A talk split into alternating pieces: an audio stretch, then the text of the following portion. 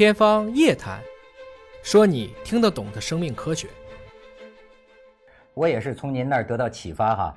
最近看一些，有一种叫演化生物学，也有一种叫演化医学。比如说这个演化医学就认为呢，好比说人受到病毒的侵袭，他发烧，那么过去呢，医学传统的手段是退烧，但是呢，这种学说呢，我们从演化生物学里会看到，它啊。发烧是阻止病菌侵入的一种人体自反应的方式，所以值得关注的是，如果你把它温度降下来，可能不利于它这个感冒发烧的痊愈。我这是举一个例子哈，它其中呢就是讲到，比如说老年痴呆症，为什么会有这么一个基因呢？为什么基因里会允许发生这样的一个事情呢？他提出了一种猜想，就目前这个还很前沿，它仅仅是一个猜想。他说呀，衰老就是青春的代价。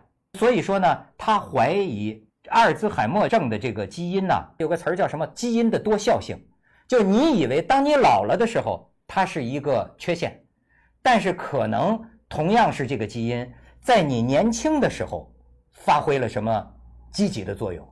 有这一说吗？对对，你给他讲的第一种被称之为顺势疗法，啊，或者有的时候叫姑息疗法。严格意义上讲，就是把人体的各种自然的反应让它顺着往下走。这个其实一直都有这个流派和学派吧。啊，也就是说，不是要凡事都要去对症，立即去采用相反的方式。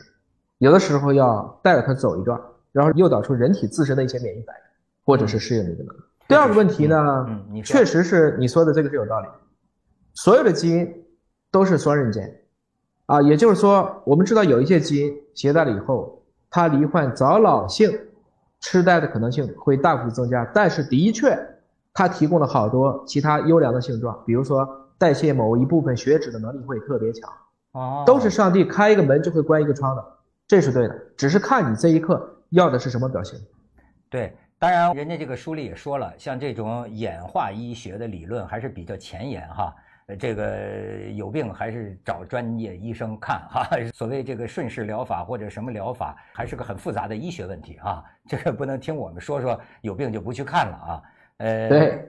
但是呢，我想您刚才说到一点，我也挺关心。您说这个癌症很快就不是问题了，这是什么意思啊？没有突然发生的癌症，只有突然发现的癌症。因为我们看美国，虽然在今年啊。美国的人均需寿命比中国开始低了，因为新冠，美国死了上百万人，所以美国现在人均寿命，在过去的两年差不多降了快两岁，所以中国现在的每一个人的预期寿命比美国是差不多要高一岁左右的，这个其实是很了不起的。要知道，中国这一辈子一个人，跟美国在医疗卫生的花费相比啊，我们只有它的百分之几啊。但是你最后活的质量比他高，这是个挺不错的数字。健康预期寿命、人均预期寿命其实都比美国高。但是如果你看肿瘤，你看癌症，你会发现美国在过去这三十年，它癌症的各个指标都向好，发病率下来了，五年生存率上去了。也就是说，诊断癌症还能不能活五年？美国现在这个数据是多少呢？接近百分之七十。啊，中国现在是多少呢？百分之四十二。我们还有二十八个点的差距，换言之，能到美国这个百分之七十，我们肯定看得见。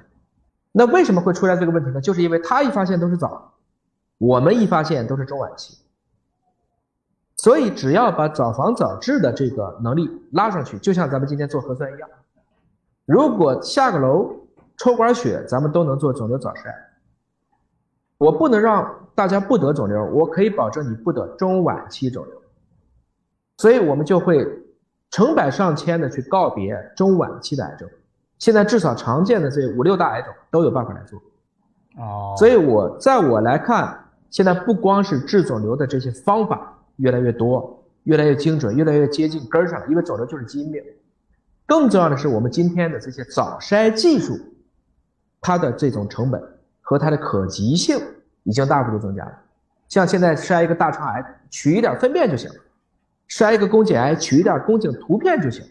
那如果都能这么去做的话，啊，你会发现，我们就通过互联网、快递、自取样的这个方式，我们就可以像今天对抗新冠一样，一起来去消灭中晚期肿瘤。窦老师，这一天我觉得很近很近了。哎呦，看来就得早做检查，是吧？就现在的这个检测技术越来越先进了。那么是的，你像我看他这个演化生物学啊，我觉得还有一个很有趣的地方，就是我问你的，为什么我们看上去这个人不太完美的一些，比如说就是说为什么会生病呢？如果说被接受自然选择，比如说他举个例子，我们的心和脑为什么没有再生能力？比如说你皮肤破了个口可以再生，但是这个心肌细胞和这个脑细胞据说是不能再生啊。那么这个书里就讲呢。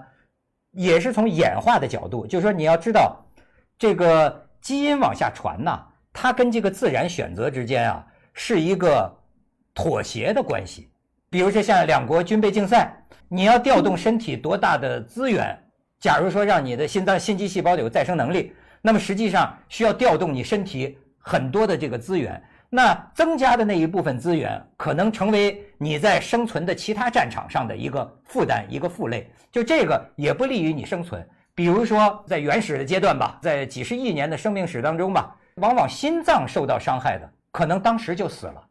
所以呢，它也就没有这个机会去进化，或者说没有必要进化出一个能让心肌细胞。再生的这么一个基因留存下来，哎，我觉得他这种选择呢也是很有意思。就是貌似我们身体上闹的很多毛病，实际上是不是之所以还留存着这些基因，是因为这些基因对我们有另一些好处吗？周老师，首先纠正一下啊，这个心脏是可以再生的，心肌细胞真的吗？对，是的，而且这个能力是越小能力越强。最近你有没有看的这个笨小孩？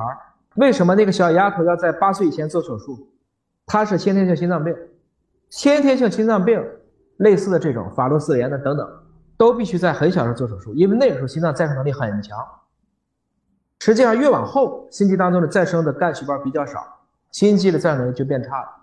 至于说为什么攻击心脏会死，因为心脏是咱们的泵啊，它管的是循环系统。心脏可不就是心一个东西，它把全身的血液都通过这个泵和阀送到全身各个地方去，所以这个要不动了，相当于你的循环系统没有了。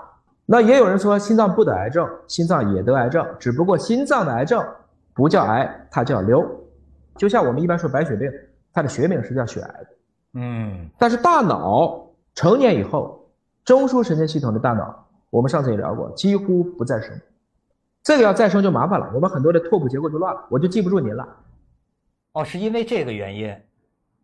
你要记得住，因为我们有八百六十亿个神经元，但是这每一个神经元和每一个神经元之间还会去连接，所以把这连接全加在一起，那是有上百万亿个这样的突触连接，比整个银河系都复杂。所以人的大脑不能随便再生，这随便再生，我们之间可能就真的就不认识。看来还是在某些阶段它是可以再生的。有这个能力，那为什么成年了这个基因就不要它有这种能力了呢？我们所有的物种到成年以后，实际上你的各种演化或者说它的这种分生的全能性都在下降。嗯，你想一想，小孩子骨折可能几天长好了，完全没事儿。如果咱俩八十岁骨折，那可能就是人生的最后一次骨折。所以，我们所有的也不仅仅是刚才讲的器官。它都是伴随着我们所谓的细胞的周期、细胞的衰老，所以我才刚才讲，如果我把这个时间的这个魔咒给打破了，我找到了这些再生医学的可能性，我就可以让这些细胞依然恢复它有全能性的这种可能。为什么这么讲呢？我们都有三十七万亿个细胞，平均啊，每一个人，除了咱俩的精子，因为精子是生殖细胞，只有正常细胞的一半的基因。除此之外，三十七万亿个细胞减去咱俩的精子总量，剩下的细胞的基因是一样的，它的基因组都是一样的，都是那一本《康熙字典》，只是有一些在念唐诗，有一些在念宋词，有一些在说元曲，有一些在说明清小说，我们才看到了不同的器官。嗯，这个意思就是说，每一个器官它自己都有它自己那一套，只要我能让它恢复出它的那个外环境。那么我就可能让这个器官或者组织或者细胞去再生，这就是今天再生医学孜孜以不倦的去攻克的方向。